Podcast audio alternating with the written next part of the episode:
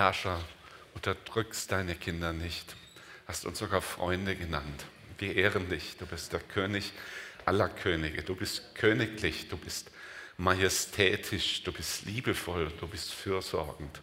Wie gut, dass wir dich haben, dass wir dich kennen dürfen, dass wir dir begegnen dürfen und dass wir unsere Herzen dir hinhalten dürfen, auch an diesem Tag, an diesem Vormittag, dass du da bist, weil wir da sind. Ja, und wir wollen hier sein, weil du da bist. Bitte rede du zu uns durch dein Wort, berühre unsere Herzen. Weißt auch, was jeder mitgebracht hat an Gedanken, an Lasten, vielleicht an Krankheit. Danke, Herr, dass du bereit bist, einem jeden so zu begegnen, wie er es braucht. Amen.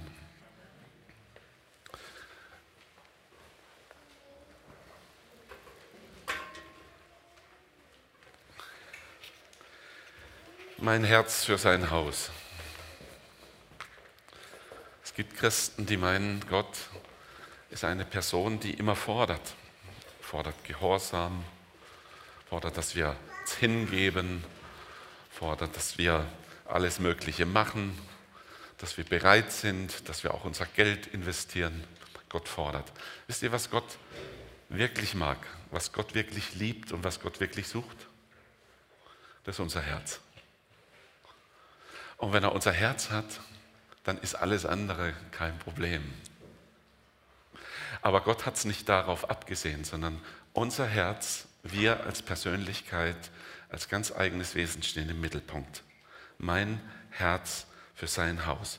Ich möchte heute Morgen etwas über den Segen des Gebens sagen und lese einen Text aus Markus Kapitel 12. Es ist die Geschichte von dieser armen Witwe, die ihr ihr kleines Schärflein gebracht hat. Jesus setzte sich nun in die Nähe des Opferkastens im Tempel und beobachtete, wie die Leute ihr Geld einwarfen. Viele Reiche gaben hohe Beträge. Dann aber kam eine arme Witwe, warf zwei der kleinsten Münzen in den Opferkasten. Jesus rief seine Jünger zu sich und sagte, ich versichere euch, diese arme Witwe hat mehr gegeben als alle anderen. Die Reichen haben etwas von ihrem Überfluss abgegeben. Aber diese Frau ist arm und gab alles, was sie hatte. Sogar das, was sie dringend zum Leben gebraucht hätte.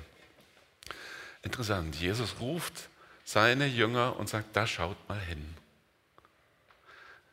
Das ist ein echtes Vorbild. Das ist eine Frau mit Herz. Schaut mal hin, schaut euch diese Frau an.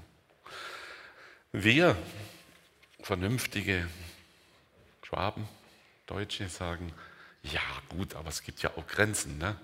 Also kann das noch vernünftig sein, dass jemand alles gibt, dass er das Letzte gibt, so wie diese Frau.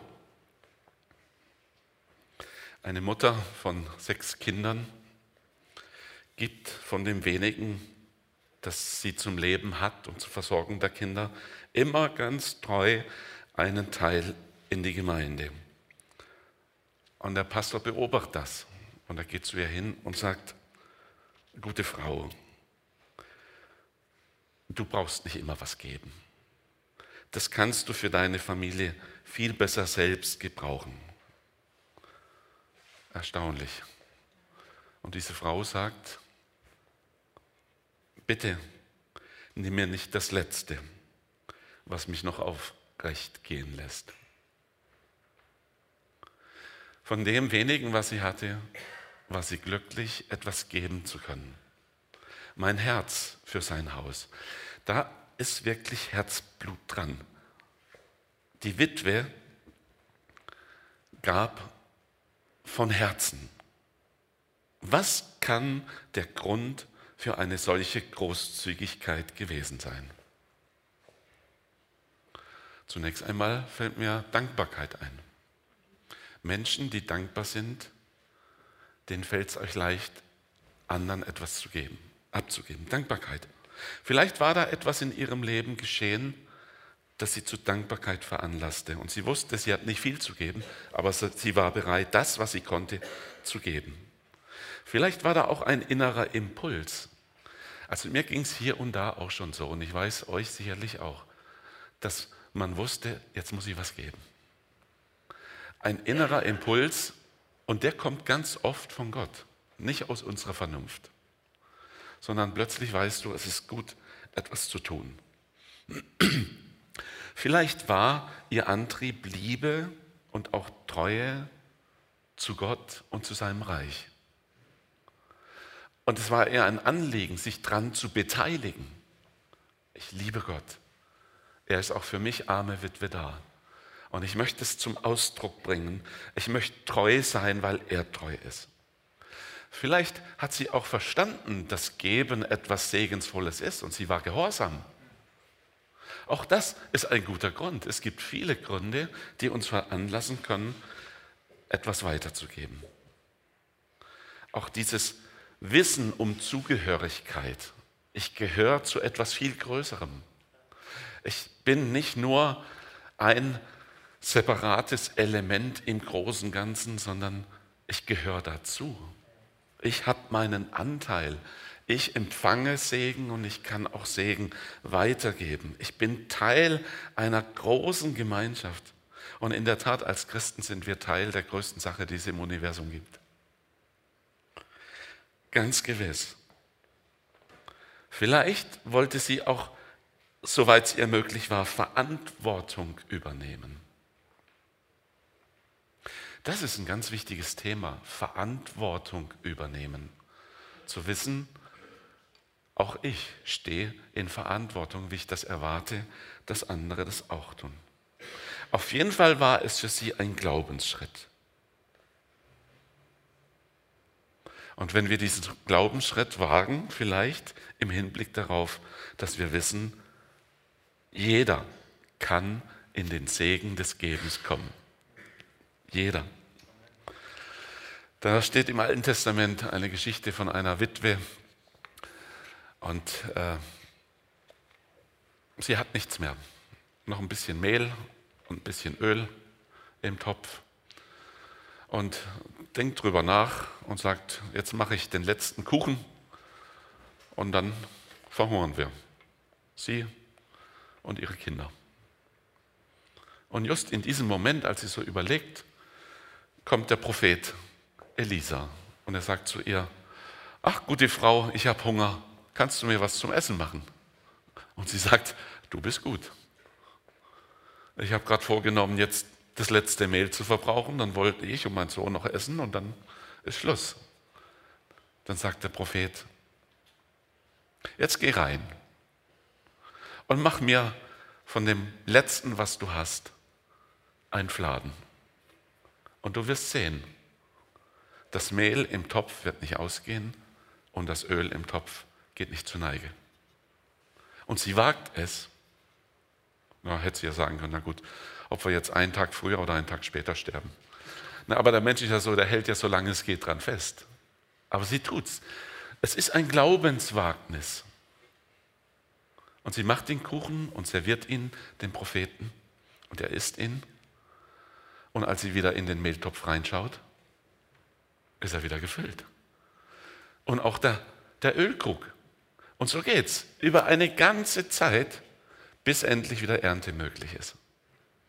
Gott steht zu denen, die zu ihm stehen. Diese Witwe gab gern. Sie gab von Herzen. Ihr Herz war frei. Ihr Herz hing nicht an diesem Letzten. Da waren auch keine Ängste, sondern da war wirklich Großzügigkeit. Gott erwartet, dass wir mit dem, was er uns schenkt, verantwortlich umgehen. Alles, was wir besitzen, wurde uns in der Tat von Gott anvertraut. Da magst du sagen, ja gut, aber ich muss da jeden Tag zur Arbeit, damit ich Geld verdienen kann. Und wer gibt dir die Kraft? Ja, ich habe eine gute Ausbildung gemacht. Und wer hat dir die Intelligenz gegeben? Wer hat dir geholfen für die guten Ergebnisse? Hinter allem, was in unserem Leben geschieht, steht immer ein gütiger, gnädiger Gott, der zuerst uns beschenkt. Gott ist großzügig. Gott ist nicht der, der immer nur fordert, sondern Gott ist vielmehr der, der ständig und beständig gibt. So sehr hat Gott die Welt geliebt, dass er seinen Sohn gab. Und so viele Stellen gibt es in der Bibel, wo wir sehen, dass Gott gibt. Gerne und großzügig. Gott ist gut. Er ist ein gebender Gott. In Lukas 16, Vers 10 bis 13, da sagt Jesus, nur wer im Kleinen treu ist, wird es auch im Großen sein. Wenn ihr aber bei kleinen Dingen unzuverlässig seid, werdet ihr es auch bei großen sein. Geht ihr also schon mit dem Geld, an dem so viel Unrecht haftet, nicht gut und treu um, wer wird euch dann die Reichtümer des Himmels anvertrauen wollen?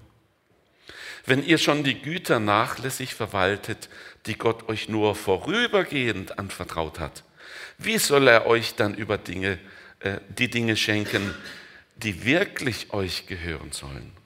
Niemand kann zwei Herren gleichzeitig dienen. Wer dem einen richtig dienen will, wird sich um die Wünsche des anderen nicht kümmern können. Er wird sich für den einen einsetzen und den anderen vernachlässigen. Auch ihr könnt nicht gleichzeitig für Gott und für das Geld leben. Ich glaube, Gott macht uns niemals arm. Gott hat es nicht auf unser Geld abgesehen. Aber Gott möchte, dass unser Herz frei ist, auch vom Hang zum Geld und dass wir mit dem, was er uns schenkt, auch materiell, dass wir wirklich etwas bewegen können, dass wir es dort investieren, wo es wirklich Frucht trägt, wo es mehr als Zinsen bekommt, sondern wo Großartiges entstehen kann, das ohne diese Gaben nicht entstehen würde. Jesus erzählt dieses Doppelgleichnis mit dem Schatz im Acker und der kostbaren Perle. Und ich verstehe es so, dass dieser Schatz, der da im Acker gefunden wird, dass es uns betrifft. Und Jesus ist der, der den Schatz findet. Und er ist bereit, alles zu geben, um diesen Acker zu kaufen. Und der Acker, der besteht ja aus Dreck.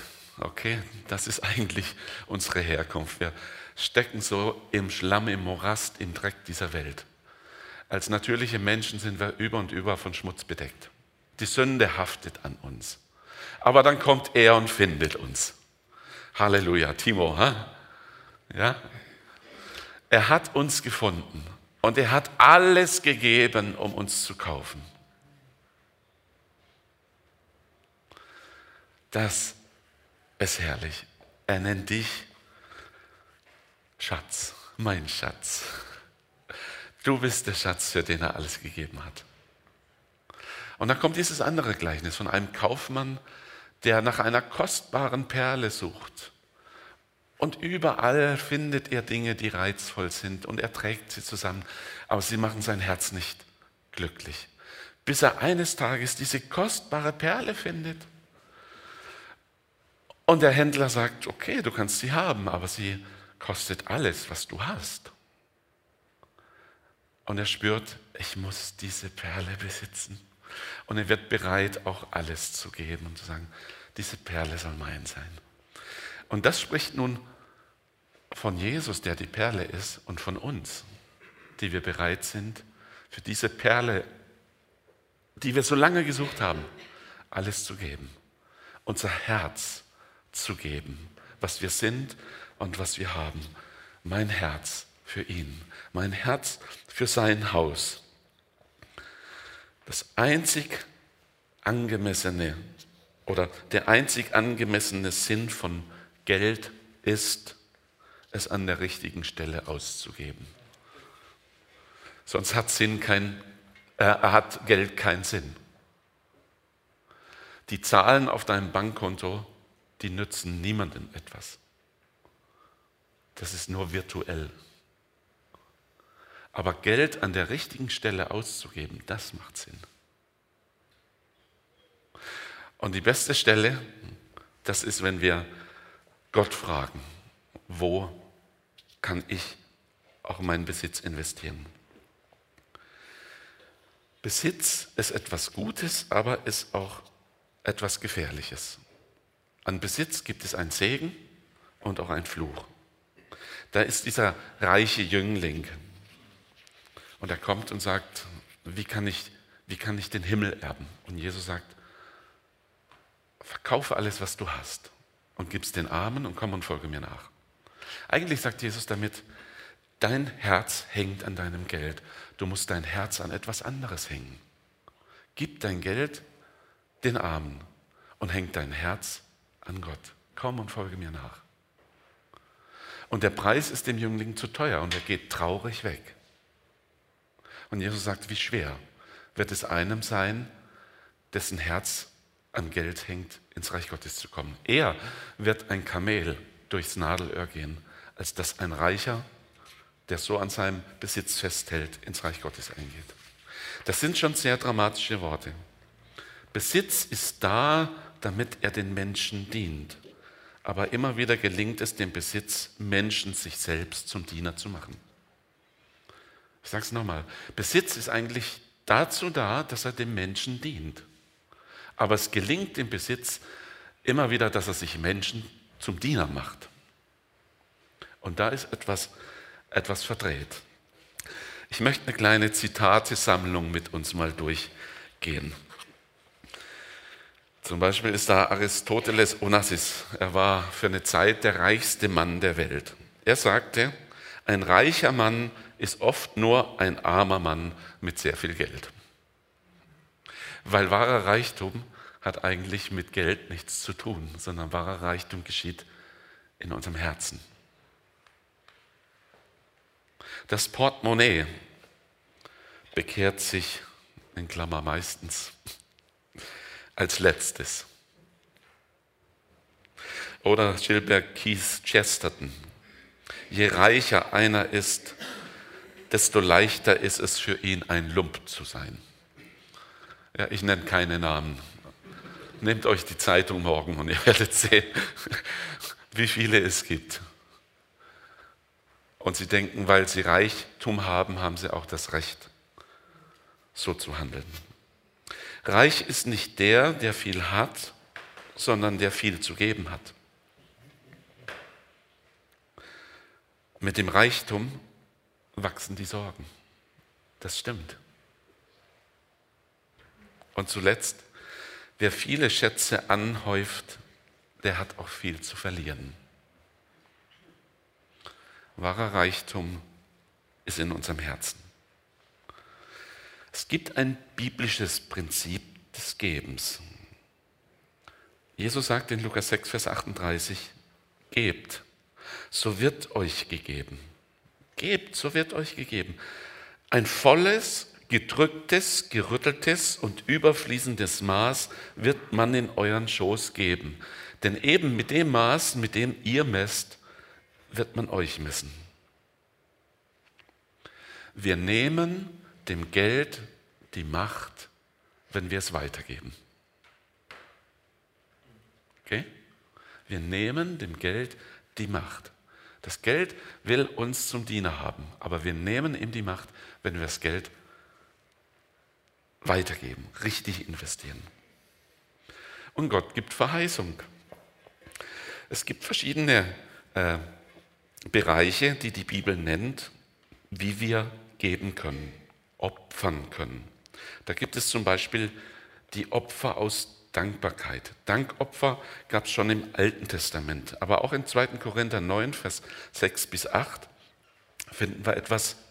Da sagt Paulus, ich meine aber dies, wer da kärglich sät, der wird auch kärglich ernten. Und wer da sät im Segen, der wird auch ernten im Segen. Ein jeder, wie er sich's im Herzen vorgenommen hat, nicht mit Unwillen oder aus Zwang, denn einen fröhlichen Geber hat Gott lieb. Gott aber kann machen, dass alle Gnade unter euch reichlich sei, damit ihr in allen Dingen alle Zeit volle Genüge habt und noch reich seid zu jedem guten Werk. Das ist Gottes Absicht. Er möchte uns beschenken aber dafür dürfen wir nicht am Geld kleben und dürfen uns nicht zum Diener des Besitzes machen. Aber wenn wir in Gottes Sinne bereit werden zu geben, dann sagt er, dann werde ich euch mehr geben, damit ihr noch mehr geben könnt. Weil das ist seine Absicht, dass es uns geht und dass wir genug haben, durch unseren Besitz noch, noch viel Gutes anderen zu tun. Dann gibt es diesen Bereich der Almosen. Sprüche 19, Vers 17. Da sagt das Wort Gottes, wer dem Armen etwas gibt, leiht es dem Herrn und der Herr wird es reich belohnen. Das heißt nicht, dass wir jedem, der in der Fußgängerzone sitzt, Geld geben müssen. Ich bin jemand, der gerne gibt, den es auch wirklich äh, erbarmt, wenn er so einen armen Menschen sieht. Aber ich gebe inzwischen nicht mehr jedem einfach pauschal, sondern ich höre in mein Inneres hinein, ob ich da Gott verstehe, der sagt ja oder ob er sagt nein. Weil nicht alle, die an, an der Straße sitzen und betteln, denen geht es schlecht. Ich war vor etlichen Monaten beim, beim, beim Lidl. Da saß eine Frau oder kniete ganz armselig, jämmerlich und hat gebettelt. Und ein paar Meter weiter, da war ihr Chauffeur in einem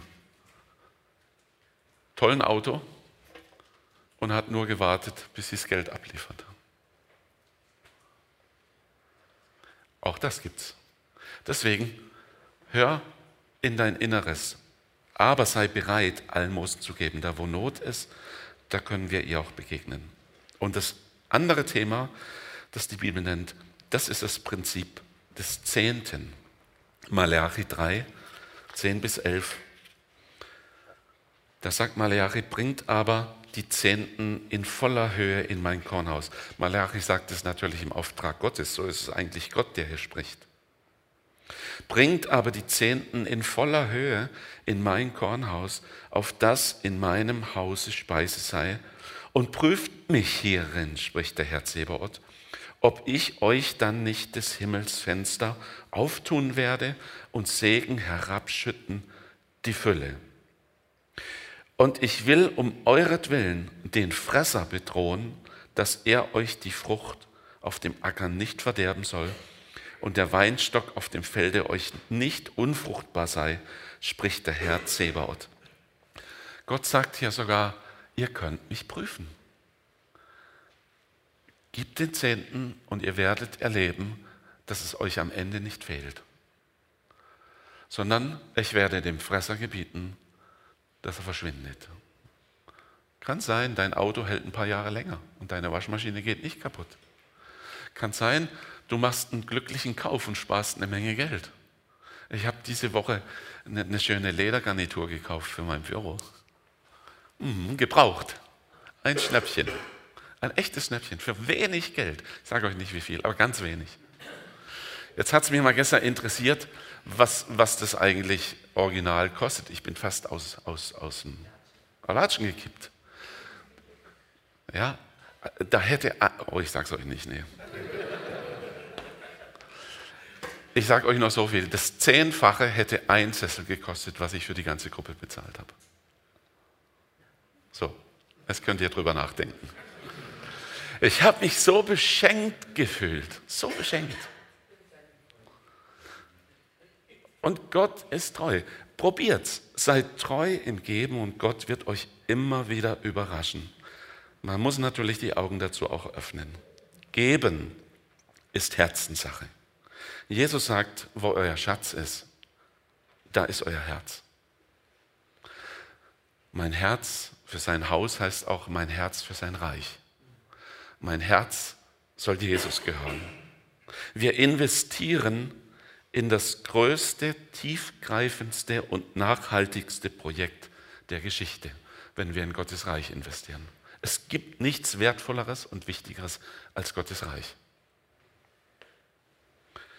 Denn wir investieren, damit Menschen Gott finden. Amen. Ja, Jesus, Danke, dass du uns so ein herrliches Vorbild geworden bist. Herr, wir sehen in deinem Leben, wie du kein Stückchen an Besitz, an Geld geklebt bist. Und doch hast du alles gehabt und die um dich herum waren alles, was sie jemals brauchten. Ja, so ein Vertrauen wünsche ich mir auch. Und das wünsche ich mir für uns alle. Und ich möchte dich bitten, Herr, dass es wirklich dem Geld, dem Mammon nicht gelingt, unsere Herzen zu ketten und zu fesseln, sondern dass unsere Herzen dir gehören und dass unsere Herzen für dein Reich und deine Sache schlagen. Ja, und du bist treu und du bist gut, du bist ein Fürsorger, du wirst uns nicht im Stich lassen, sondern du wirst uns versorgen mit allem, was wir brauchen. Herr, hilf uns, diesen Weg zu finden und zu gehen und zu erfahren, wie gut es ist, an deiner Seite das zu tun, was du von uns erwartest. Unser Herz soll dir gehören. Amen.